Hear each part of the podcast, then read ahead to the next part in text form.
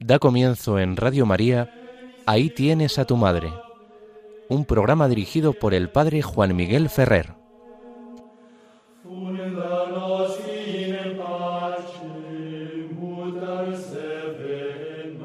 Un saludo muy cordial a todos vosotros queridos amigos oyentes de Radio María.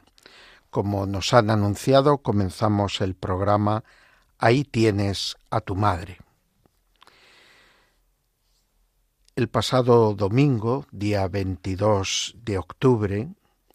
nos quedaba un tanto desapercibida la memoria de San Juan Pablo II, puesto que al caer en domingo no se podía celebrar litúrgicamente. Y el martes 24 celebrábamos a un santo también profundamente mariano, San Antonio María Claret, fundador de los misioneros del Inmaculado Corazón de María. Quería hoy comenzar nuestro programa recordando a estos dos santos que hemos celebrado recientemente y evocar pues en San Antonio María Claret a un hombre del siglo XIX que en un periodo de profunda convulsión en la sociedad, sobre todo europea, occidental, donde como consecuencia de las guerras napoleónicas y del triunfo poco a poco de las ideas revolucionarias y de la ilustración, se va imponiendo por todas partes una nueva mentalidad, una nueva cultura que afecta a lo político, pero afecta también a lo social. Y la Iglesia se ve como acorralada en este nuevo escenario europeo. Había tenido un papel muy predominante durante muchos siglos y ahora tenía que, podemos decir, aprender a resituarse en este nuevo mapa europeo. Y las cosas no habrían sido complicadas si todo se hubiera movido en, en unos parámetros de equilibrio, pero eh, la realidad es que muchos querían ver desaparecer a la Iglesia y especialmente a la Iglesia católica. Bueno, pues en ese momento donde muchas congregaciones religiosas en muchos países son expulsadas o disueltas, donde se confiscan muchos bienes de la Iglesia con leyes como las que tuvimos en España llamadas de desamortización, bueno, pues en todo ese contexto el Espíritu Santo suscitó toda una serie de santos y santas que incidieron en dar apoyo a las necesidades más urgentes de aquella sociedad y a tratar de hacer que el, el testimonio evangélico siguiera estando presente y llegase a todos los miembros de esa sociedad en transformación. San Antonio María Claret, con la fundación de sus misioneros, está indicando la urgencia de no dar las cosas por supuestas y poner el acento en una verdadera acción evangelizadora a través de la educación, a través de la catequesis, a través de la presencia de los misioneros allá donde estuviera la gente. Pero la intuición de San Antonio María Claret no se queda simplemente en hacer cosas, por buenas que éstas sean, sino en aprender a hacer esas cosas de la mano de la Virgen María y a poner bajo la protección de la Virgen María a todos estos agentes de evangelización que las congregaciones que se ponen en marcha y las comunidades que se ponen en marcha de claretianos y luego de religiosas también claretianas, pues van a ir desarrollando el carisma del que fue depositario nuestro santo. San Juan Pablo II todos le conocemos nace unos años más tarde, pero también en un contexto complicado. A él le toca conocer pues la destrucción de Polonia con la invasión de los ejércitos alemanes y luego en el discurso de la guerra, ver cómo los aliados que se enfrentan a los alemanes dejan un poco Polonia en manos del aliado soviético. Y entonces el comunismo viene a reemplazar la ocupación alemana. Y es también con el comunismo una cierta ocupación rusa. Entre Polonia y Rusia había habido siempre unas tensas relaciones. Y ahora todo eso pues se juntaba. Y un país asolado por la guerra, un país que vivió particularmente los horrores eh, del, del régimen nacional socialista y la muerte de muchos judíos que vivían en Polonia y de muchos judíos de otros lugares que fueron llevados allí a campos de concentración como el de Auschwitz, pero que también vio morir a muchos católicos porque la persecución contra la Iglesia católica, como lo atestigua pues una figura tan relevante como la de San Maximiliano María Colbe, pues eh, dejó el país profundamente destruido en lo humano y herido en lo espiritual. Y bueno, pues a Juan Pablo II le toca el papel de esa generación de sacerdotes de la posguerra que van intentando en un ambiente muy hostil de aquel régimen comunista salvaguardar la fe del pueblo y con la fe la identidad nacional. Y Juan Pablo II pues llega a ser joven un arzobispo, el arzobispo de Cracovia, y tiene un papel predominante en la vida religiosa de la nación, esquivando las manipulaciones del gobierno que querían de algún modo jugar a enfrentarle a él, joven arzobispo,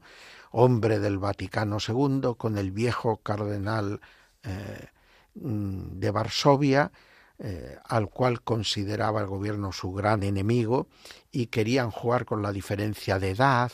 con la mm, tal vez mayor sintonía de Juan Pablo II con el, el Concilio Vaticano II, pero ambos arzobispos de Varsovia y de Cracovia, pues eh, permanecieron firmemente unidos para evitar que eh, su cualquiera sombra de división entre ellos pudiera ser un perjuicio grave para la vida de los católicos. Y luego va a ser, a la muerte de Juan Pablo I, cuando se reúne de nuevo el cónclave, va a ser precisamente el cardenal de Varsovia, el cardenal Wyszynski, el que de alguna manera eh, ponga toda la carne en el asador para la elección del joven arzobispo de Cracovia, cardenal también, y, así mm, pues tuvimos la dicha de recibir un papa que entonces aparecía con toda la fuerza de su edad muy joven para llegar a la sede de Pedro y que durante un largo pontificado pues gobernó a la iglesia. Y nos dejó un testimonio de teología sobre la Virgen María a través de la encíclica Redentoris Mater y también a través de eh, la exhortación eh, Mulieris Dignitatem. Y luego en multitud de sermones, en multitud de actos mm, y fiestas marianas, con preciosas homilías, siempre en torno al misterio de María. Un hombre totalmente mariano que llevaba en su lema episcopal y papal luego el totus tus, todo, soy todo tuyo, oh María. Pues eh, quería de alguna manera conducirnos a la escuela de María y ayudarnos así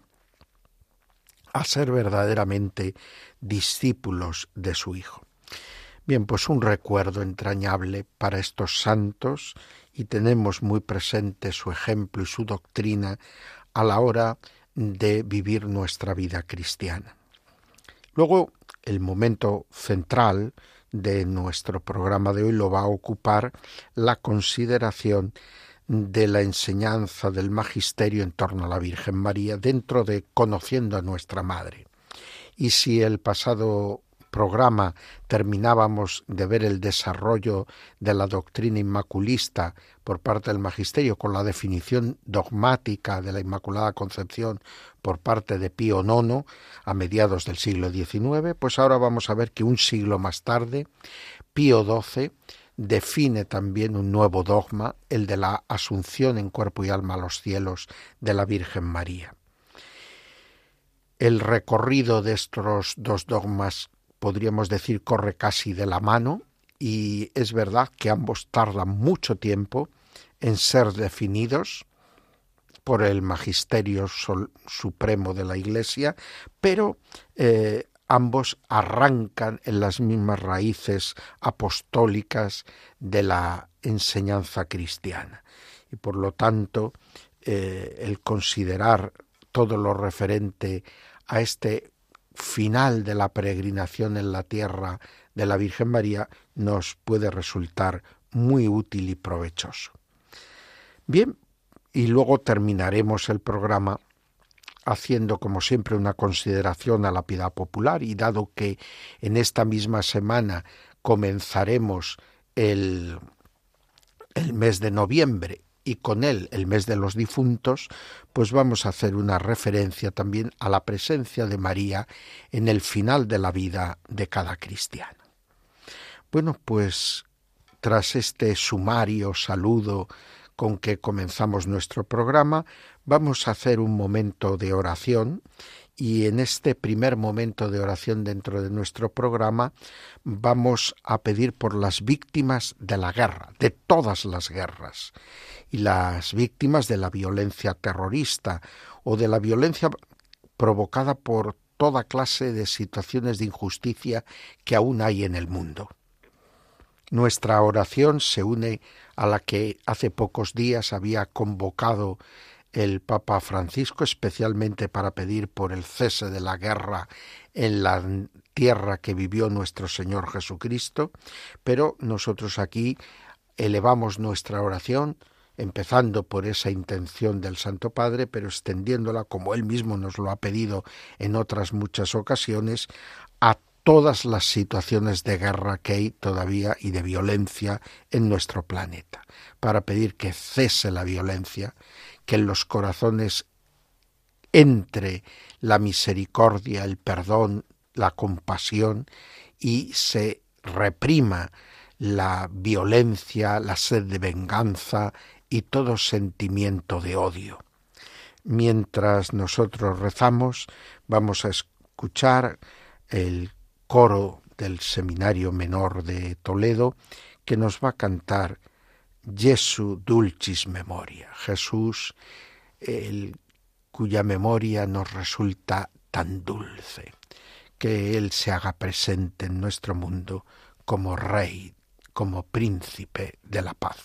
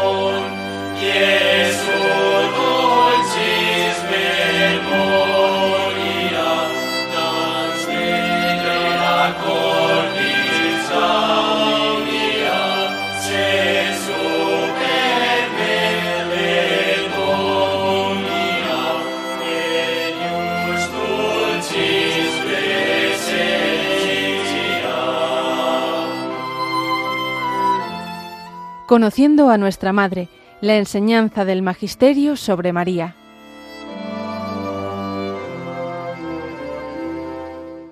Pues seguimos adelante en nuestro programa Ahí tienes a tu madre y como nos han anunciado, entramos en el apartado central del programa que es Conociendo a nuestra madre, un esfuerzo por acudir a las fuentes de la teología para tratar de ofrecer de un modo sencillo y comprensible a todos los grandes tesoros de la teología mm, cristiana, en concreto de la Mariología católica. Y hoy entramos precisamente siguiendo el apartado tercero de este conociendo nuestra madre, que es la enseñanza del magisterio de la Iglesia, y como anunciábamos al comienzo de nuestro programa de este domingo 29 de octubre, pues vamos a ver también el, el dogma de la asunción de la bienaventurada Virgen María a los cielos. Antes de tratar el documento magisterial más importante, que es la definición de este dogma, haremos una pequeña introducción en la que seguimos al gran teólogo, el padre Justo Collantes.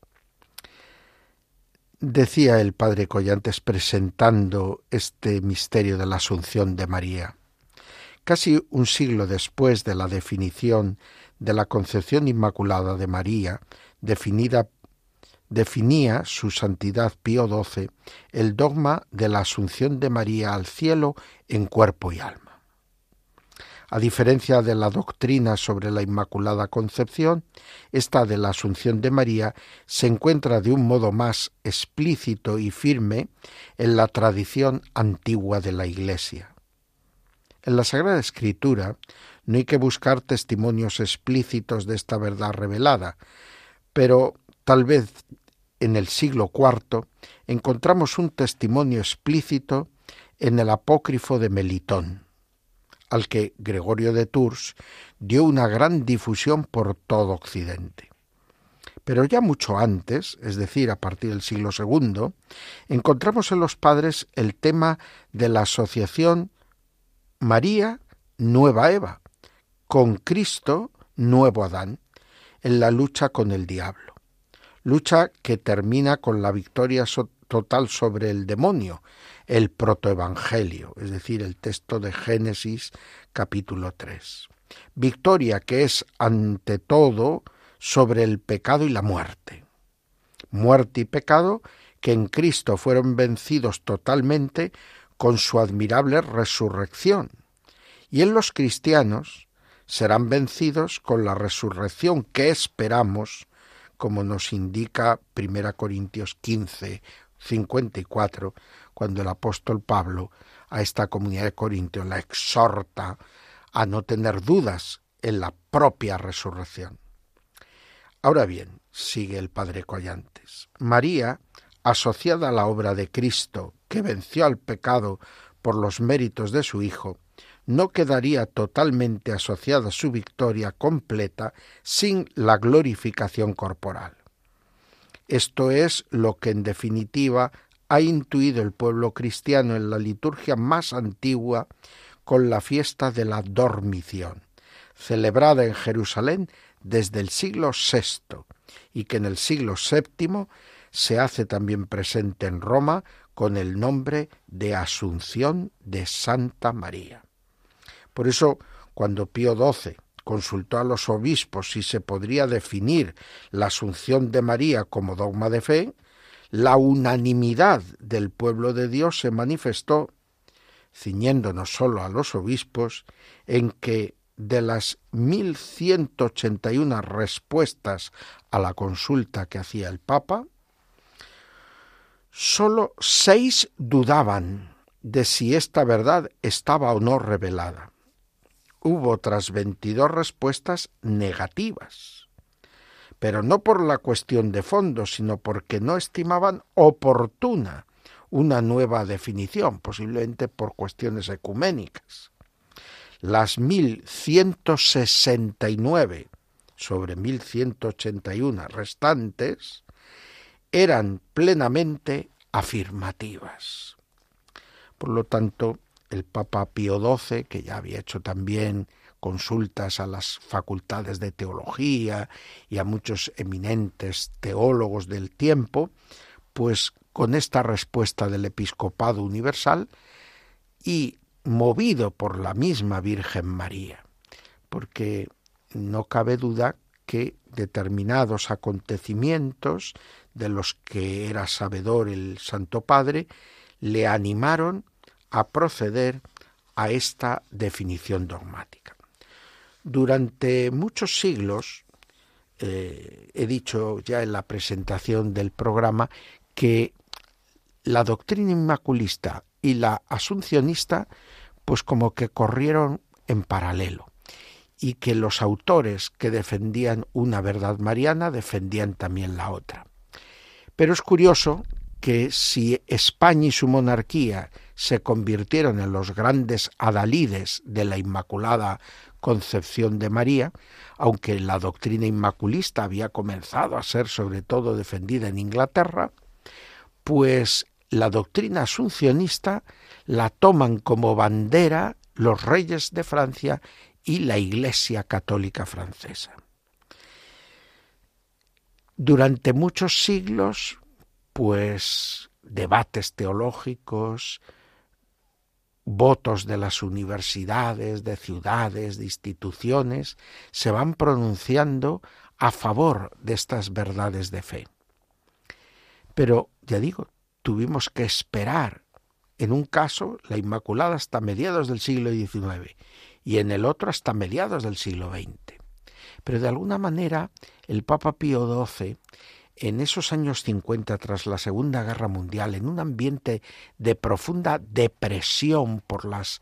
mm, desastres de la guerra, y cuando en el mundo eh, se extendía una sombra de irreligiosidad y de ateísmo de masas, quiso presentar la figura victoriosa, la figura triunfal de la Virgen María, no como en un alarde de la excepcionalidad de María, sino viendo en ella la imagen de la Iglesia y de cada uno de los fieles llamados a esta plenitud de vida que se observa ya en la Virgen Santísima, en su asunción en cuerpo y alma a los cielos. María es la mujer que refleja plenamente los efectos maravillosos de la obra redentora de Cristo, libre de toda culpa de pecado y además colmada de la gracia de Dios, totalmente unida a Dios, totalmente del Señor. Y esto hace que en el misterio de la glorificación de María en su gloriosa asunción en cuerpo y alma a los cielos, se ve lo que Dios tiene preparado para cada uno de nosotros, para la humanidad entera. No se puede entender correctamente el sentido de los signos de los tiempos, de los acontecimientos de la vida personal o social,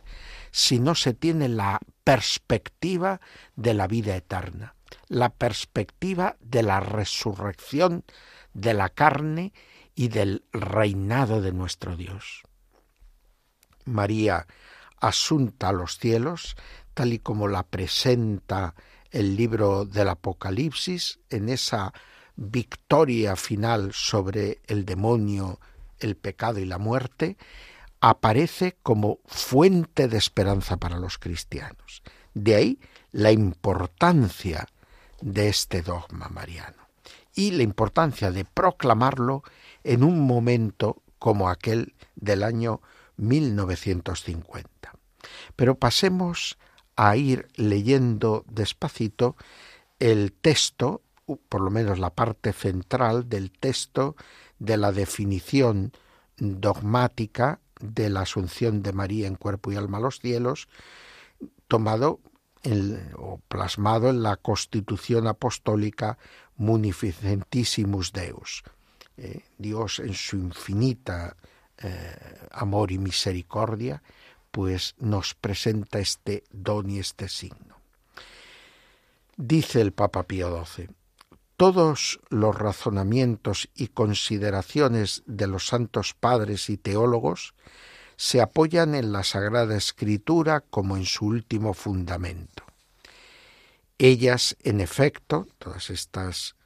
eh, consideraciones y todos estos razonamientos, nos ponen, como las Sagradas Escrituras, ante los ojos a la augusta Madre de Dios en estrechísima unión con su divino Hijo y siempre participando de su suerte. Por lo cual, parece imposible imaginar a aquella que concibió a Cristo, que lo dio a luz, que lo alimentó con su leche, lo tuvo en sus brazos y lo estrechó contra su corazón, separada de él después de esta vida terrena, sino en el alma, sí con el cuerpo. Siendo nuestro Redentor el Hijo de María, no podía menos de honrar como observante fidelísimo de la ley divina a su Padre eterno y también a su Madre amadísima, pudiendo, pues, enriquecerla con tan grande honor como el de preservarla inmune de la corrupción del sepulcro, debe creerse que efectivamente lo hizo. Aquí el argumento se mueve un poco en los mismos parámetros del de la Inmaculada. Convenía, lo quería, lo podía, luego lo hizo. Luego lo hizo. La preservó de la corrupción del pecado en la tumba. Hay que recordar sobre todo, prosigue Pío XII, que la Virgen María es presentada por los santos padres como nueva Eva, ya desde el siglo II. Nueva Eva estrechísimamente unida al nuevo Adán en la lucha contra el enemigo infernal, aunque subordinada a él. Una lucha que, como se prefigura en el protoevangelio, Génesis 3.15, había de conducir a la plena victoria sobre el pecado y la muerte que van siempre asociados en los escritos del apóstol. Y cita aquí el Papa Romanos 5 y 6 y 1 Corintios 15, 21, 26 y 54, 57.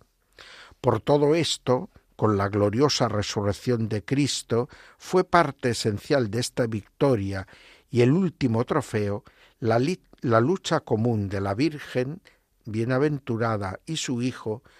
que tenía que terminar con la glorificación de su cuerpo virginal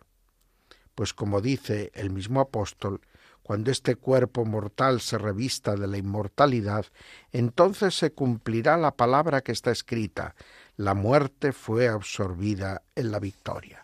Primera Corintios 15, 54.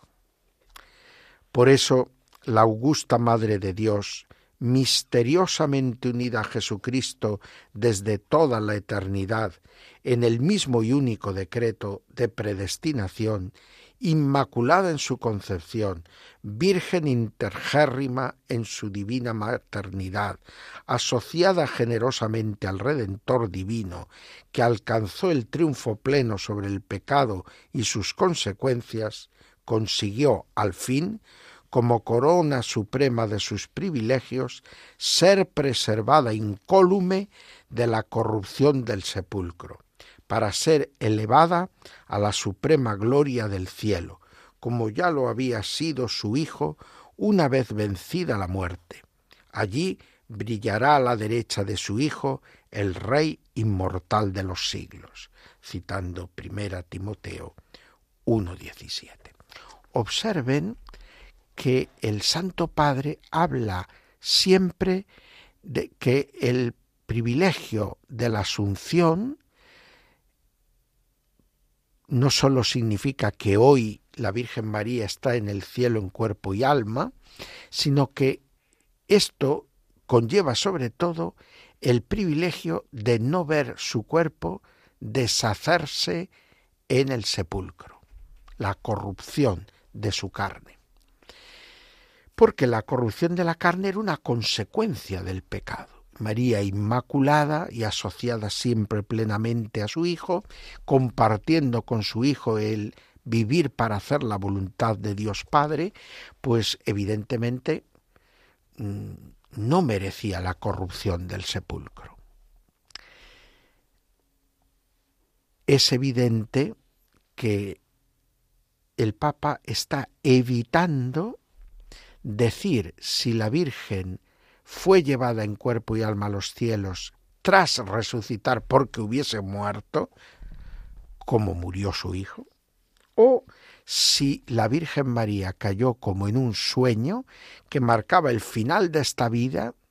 y el comienzo de la nueva sin pasar por la muerte, sino que fue arrebatada de esta vida a la vida nueva y definitiva. ¿Por qué? Pues por su condición inmaculada, por su haber sido siempre fiel a Dios y por su condición de madre del Redentor y por lo tanto la santidad de su carne, de la que había sido tomada la carne de Cristo. Dos tendencias han sido siempre aceptadas por la Iglesia y han ido oscilando en su predominio según las épocas. Unos que en virtud de esa preservación del pecado original y de esa plena santidad de María a lo largo de toda su vida, afirman que no murió, sino que tuvo un tránsito glorioso. Y otros que, pensando en que en todo fue semejante a su hijo y que en todo siguió los pasos de su hijo, pues que como su hijo murió y en breve pues fue resucitada y entonces, después de resucitar, conducida en cuerpo y alma a los cielos. La bula dogmática del Papa Pío XII no define si María murió o no murió. Lo que define es que no conoció la corrupción del pecado, la corrupción del sepulcro en su carne y que fue llevada en cuerpo y alma a los cielos donde goza de Dios para siempre. Por lo tanto, estos son detalles importantes también para saber lo que es opinable todavía hoy en la Iglesia y lo que, por contrario, tenemos que aceptar como verdad incuestionable de nuestra fe. Es opinable si murió o no murió la Virgen, pero es incuestionable que, que, si murió resucitó e inmediatamente fue llevada en cuerpo y alma a los cielos, y por lo tanto que ni conoció en su carne la corrupción del sepulcro, y que ahora goza en cuerpo y alma de la gloria del cielo. Y esto no se puede discutir si uno quiere permanecer en la comunión de la Iglesia Católica. Seguimos adelante con el texto del Papa Pío XII y llegando ya al final, dirá el Papa, por todo esto, después de haber elevado insistentemente a Dios nuestras preces suplicantes y de haber invocado la luz del Espíritu de la verdad, para gloria de Dios omnipotente, que otorgó su particular benevolencia a la Virgen María, para honor de su Hijo, Rey mortal de los siglos y vencedor del pecado y de la muerte, para aumento de la gloria de la misma Madre Augusta y para gozo y jubileo de toda la Iglesia, en virtud de la autoridad de nuestro Señor Jesucristo, de los bienaventurados apóstoles Pedro y Pablo, y nuestra, proclamamos, declaramos y definimos que es dogma divinamente revelado que la Inmaculada Madre de Dios, siempre Virgen María, cumplido el curso de su vida terrestre, fue asunta en cuerpo y alma a la gloria celestial. Por eso, si alguno, lo que Dios no permita, se atreviese a negar o poner en duda voluntariamente lo que por nos ha sido definido, sepa que, ha, que se ha apartado directamente de la fe divina y católica. Esta definición dogmática de la asunción de la Virgen en cuerpo y alma a los cielos fue celebrada gozosamente por toda la Iglesia universal y en todos los lugares más destacados de la cristiandad se unieron a través de las conexiones radiofónicas, que era lo que en aquel momento era puntero en la tecnología, para poder escuchar la voz del Papa pronunciando estas palabras que hemos leído y poder así elevar cánticos de alabanza y de acción de gracias a Dios, porque en el fondo es cierto que detrás de la asunción de María a los cielos en cuerpo y alma hay un privilegio, como detrás de la Inmaculada hay un privilegio. Pero ya lo señalábamos al principio. Además de un privilegio para ella, hay sobre todo un anuncio, una buena nueva, un evangelio para nosotros. Y ese buen anuncio, esa buena nueva que nosotros recibimos es que nosotros podemos obtener el perdón de los pecados.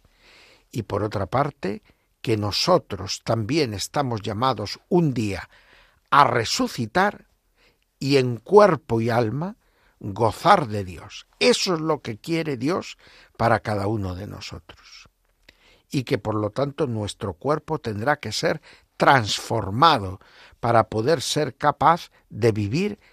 en la eternidad de Dios. Tendrá que ser espiritualizado. Por eso el dogma de la asunción de María en cuerpo y alma a los cielos es un dogma profundamente ligado a la verdadera escatología cristiana, es decir, a cómo comprende verdaderamente la Iglesia, los discípulos de Jesús, la muerte del cristiano, el juicio por el que todo cristiano ha de pasar y las salidas que después de ese juicio quedan como posibles. Infierno si hay pecado mortal, gloria si se ha conseguido el perdón. Y si para entrar en la gloria hay todavía algo que purificar, está ese abrazo de amor que consume al, al pecador, que de alguna manera le hace experimentar el dolor de la espera para la plena comunión con Dios, pero por otra parte le hace vivir en la seguridad, en una esperanza cierta de que tras esa purificación podrá ver a Dios. Pues que la doctrina asuncionista y la devoción a la Virgen María en su gloriosa asunción a los cielos, eh, pues sea para nosotros fuente de una esperanza firme y de una fe en la resurrección de la carne segura, de tal manera que no nos vengamos abajo en lo que es la verdadera esperanza cristiana. Ahora vamos a escuchar también una melodía eh, del coro del Seminario Menor de Toledo, siempre en el disco que publicaron, editaron eh, llamado Flagrantes, y vamos a escuchar una antífona en la que se habla de Cristo que se ofrece por la vida del mundo, promundi vita. Y mientras rezamos por los frutos de la etapa sinodal que acaba de finalizar, para que todas las deliberaciones, para que todos los trabajos y diálogos abiertos en esta etapa sinodal y en las precedentes, pues ahora den frutos según el corazón de Cristo, que la Iglesia sepa encontrar en este diálogo abierto los caminos de la voluntad de Dios. No los de la acomodación al mundo, sino los de la fidelidad al Evangelio. Y que esto llegue a todos y una a todos en la verdad del amor, para que de nuestra Iglesia hoy se pueda decir como la de Jerusalén del siglo I. Eh, eran unánimes en la escucha de la enseñanza apostólica, eh, lo compartían todo y vivían fieles a la escucha de la enseñanza y en la fracción del pan y las oraciones. Pues que así, de la mano de María, pueda ser también hoy nuestra Iglesia.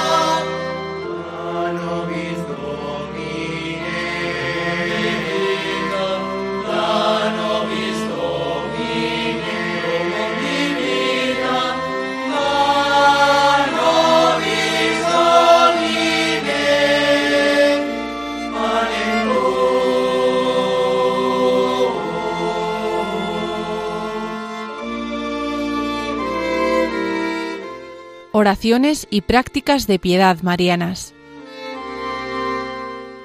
Llega el momento, queridos amigos oyentes de Radio María, en que en nuestro programa Ahí tienes a tu madre, mm, entramos en la consideración de oraciones y prácticas de la piedad mariana,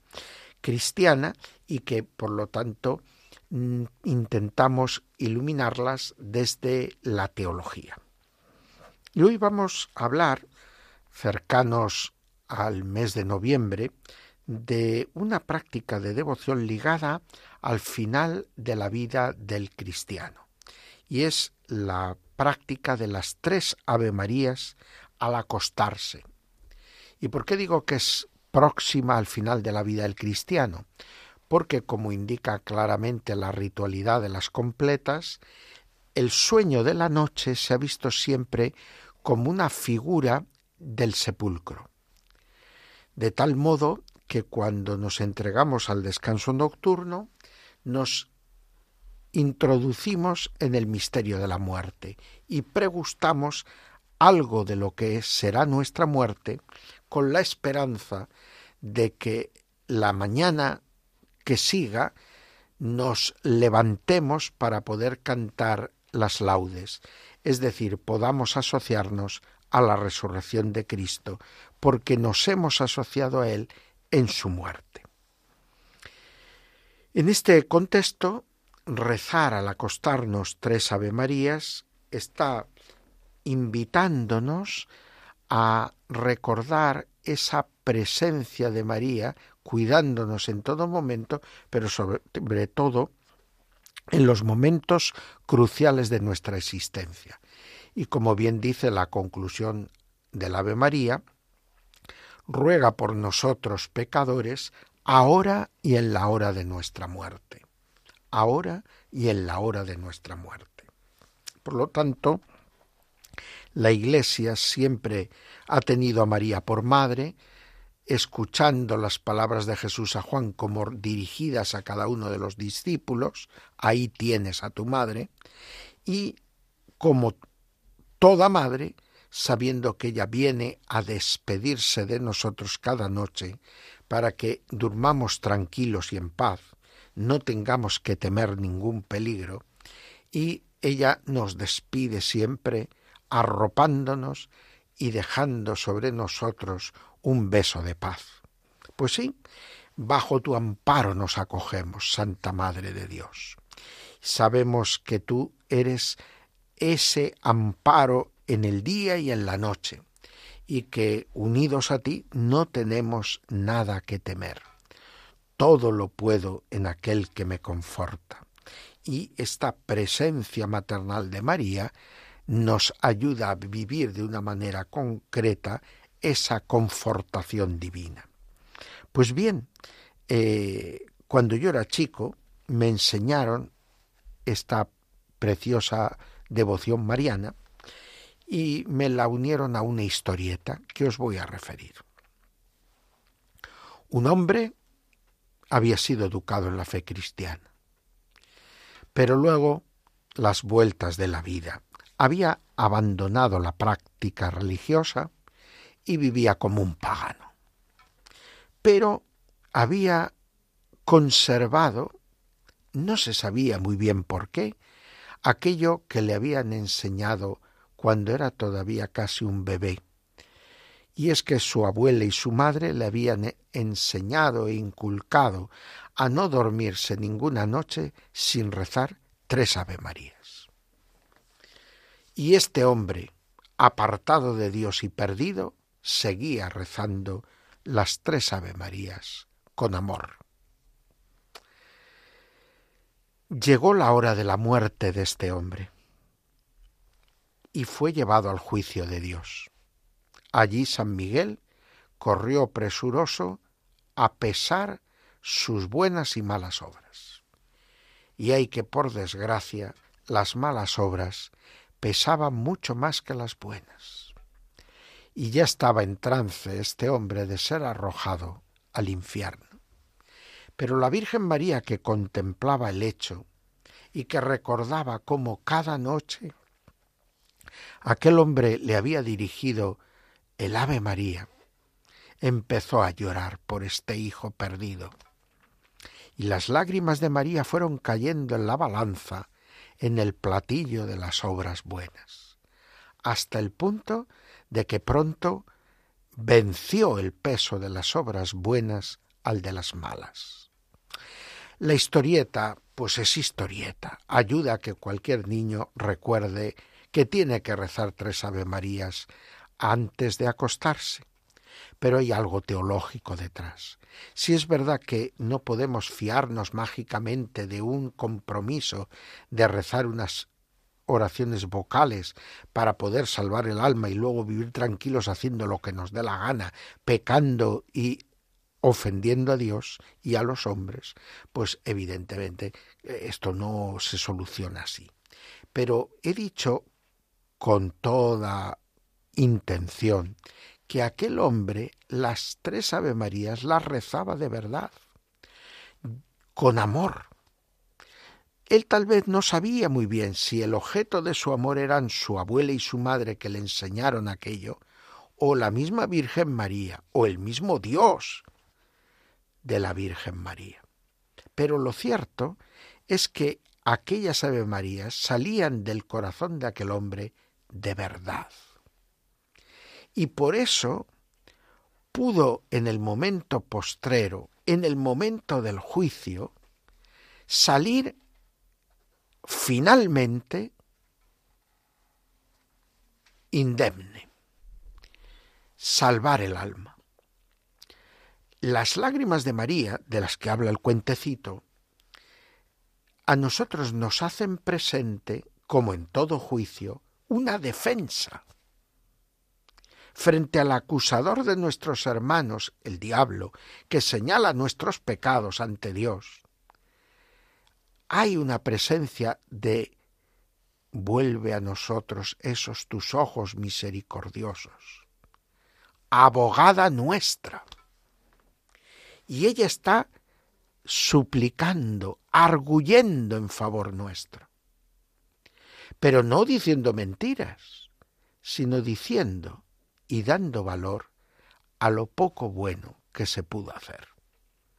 Y es en virtud de eso poco bueno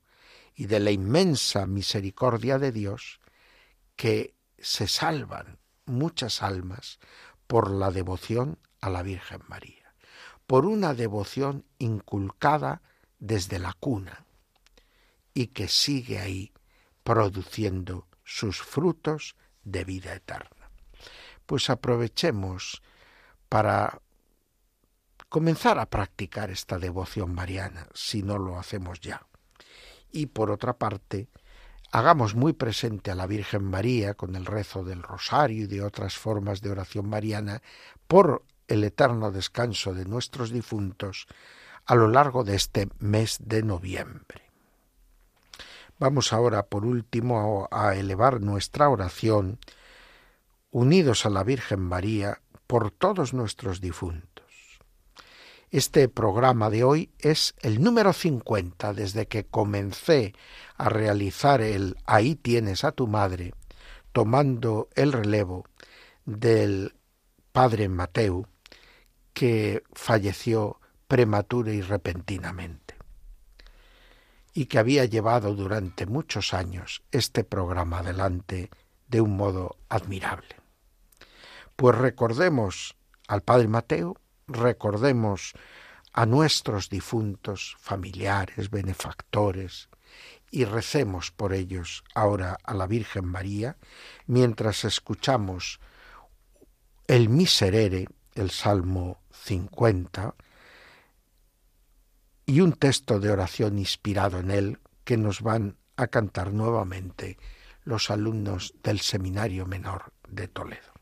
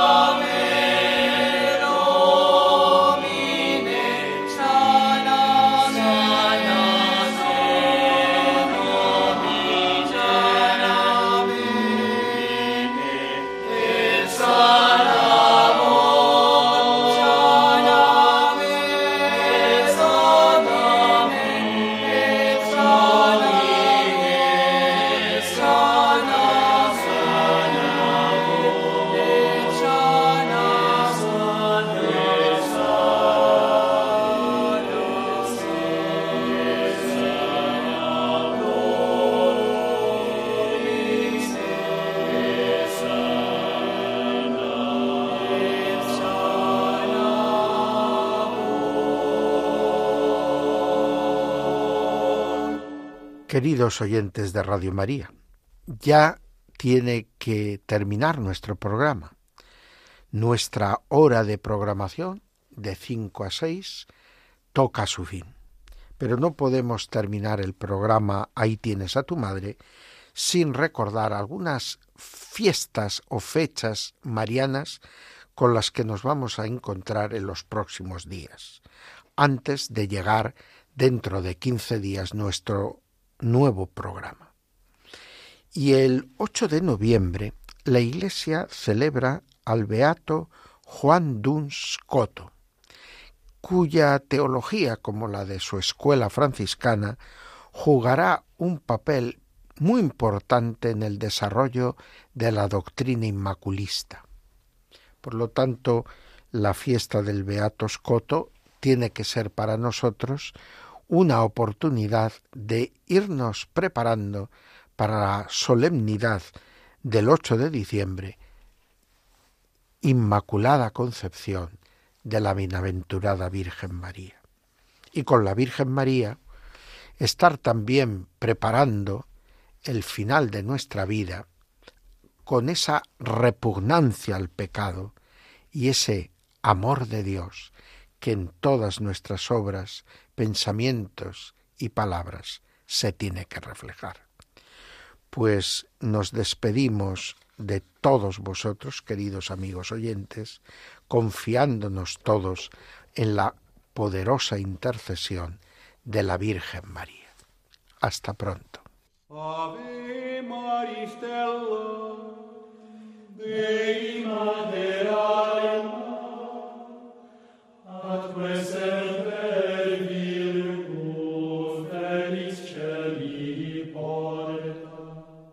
Acaban de escuchar